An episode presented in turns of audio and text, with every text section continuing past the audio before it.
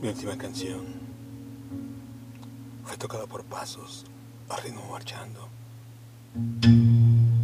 por murmullos detrás mío. El coro era una pala empujando, tierra sobre la madera y la voz final fue la lápida cayendo sobre mi sepultura.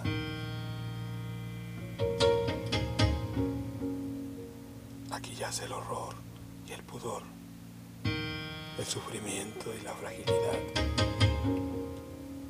lo que fue y será.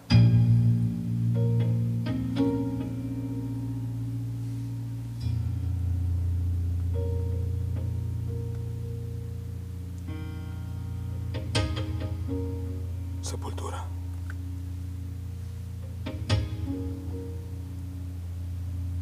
Texto.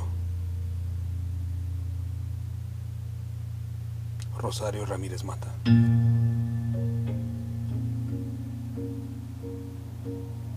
Voz. André Michel.